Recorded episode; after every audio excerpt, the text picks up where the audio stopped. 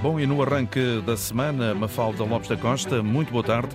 Qual é a palavra que preparou para nós? Boa tarde, Augusto. A palavra do dia é penitenciária. Ora, penitenciária, como o nome indica, é relativo à penitência, ou seja, relativo a penas judiciais, a penal, é também relativo ao sistema de prisões em células separadas e também aquilo a que se chama a penitenciaria. E já lá vamos a penitenciaria. Este nome penitenciária vem do cárcere eclesiástico que era destinado aos clérigos rebeldes que ficavam trancados nos mosteiros para que, por meio de penitência, e daí a penitenciária, se arrependessem do mal e obtivessem alguma correção. É assim que surge o termo penitenciária, que tem precedentes no direito penal canónico e que é a fonte primária das atuais prisões.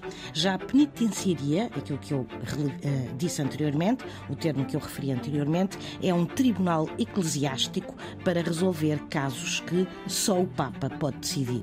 Portanto, uma penitenciária, no fundo, é para onde vão as pessoas que se têm que penitenciar. Está então descoberta a palavra do dia e dada também natural explicação. Edição Antena 1 da Mafalda Lopes da Costa. A palavra do dia está no RTP Play. Língua, conhecimento, cultura, educação, ciência, rádio. Antena 1. Somos nós. Antena 1. Uma boa tarde.